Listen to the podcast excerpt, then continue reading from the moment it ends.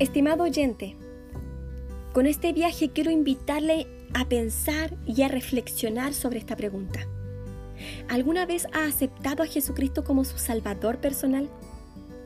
Antes de responder, permítame explicar la pregunta. Para entender bien esta pregunta, primero usted debe entender el significado de las palabras Jesucristo, Salvador y personal. ¿Quién es Jesucristo? Mucha gente reconocerá a Jesucristo como un buen hombre, un gran maestro o incluso un profeta de Dios. Estas cosas son definitivamente ciertas de Jesús, pero ellas en realidad no definen quién es Él. La Biblia nos dice que Jesús es Dios en carne, que Él llegó a ser un ser humano. Jesús vino a la tierra para enseñar, sanar, corregir y perdonarnos, y aún más, para morir por nosotros. Jesucristo es Dios, el Creador, el Señor soberano. ¿Ha creído usted en este Jesús? ¿Qué es un Salvador? ¿Y por qué necesitamos un Salvador? Todos hemos pecado. Hemos cometido actos malvados. La Biblia nos dice en el libro de Romanos, capítulo 3, desde el versículo 10 en adelante. No hay justo ni aún uno. No hay quien entienda. No hay quien busque a Dios. Todos se desviaron del camino aún se hicieron inútiles. No hay quien haga lo bueno. No hay ni siquiera uno. Sepulcro abierto es su garganta. Con su lengua engañan. Veneno de áspides hay debajo de sus labios, cuya boca está llena de maldición y de amargura. Sus pies prestos para derramar sangre. Destrucción y miseria hay en sus caminos, y el camino de paz no han conocido. No hay temor de Dios delante de sus ojos. Como resultado de nuestro pecado, somos merecedores de la ira y el juicio de Dios. El único castigo justo por pecados cometidos contra un Dios infinito y eterno es un castigo infinito. En Romanos capítulo 6, versículo 23 dice, porque la paga del pecado es muerte mas el don de Dios es vida eterna en Cristo Jesús, Señor nuestro. Esa es la razón por la cual necesitamos un Salvador. Jesucristo vino a la tierra y murió en nuestro lugar. La muerte de Jesús fue un pago infinito por nuestros pecados.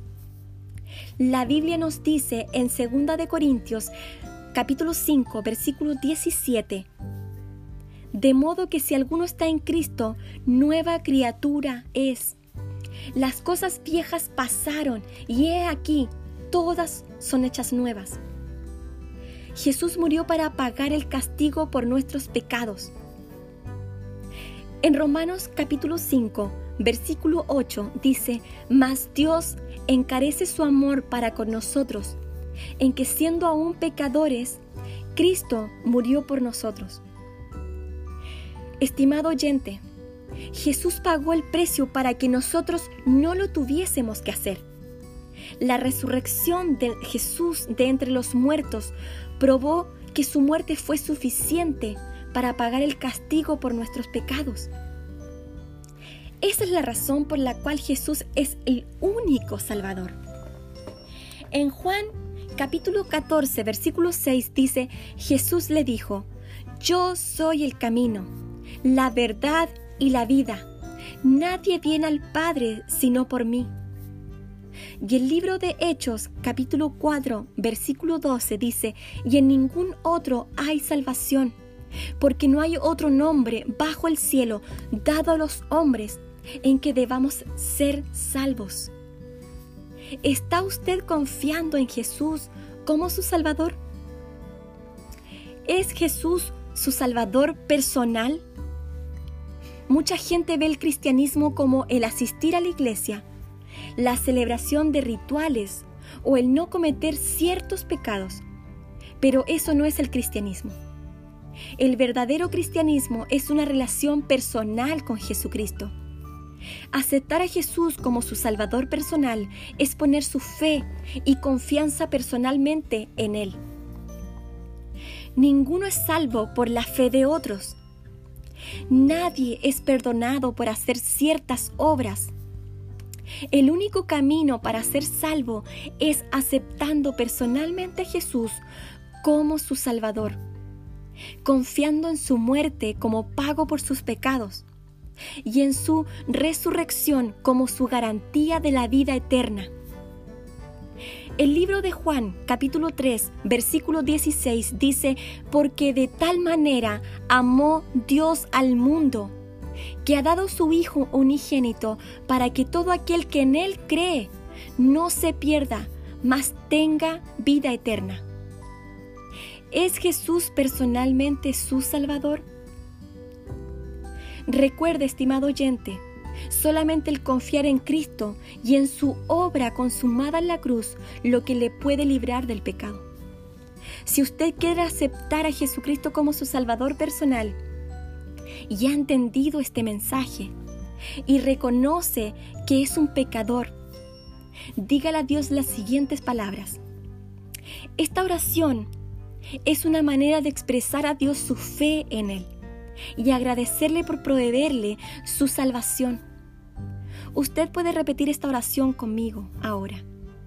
Dios, sé que he pecado contra ti y merezco el castigo, pero Jesucristo tomó el castigo que yo merecía y a través de la fe en Él yo puedo ser perdonado.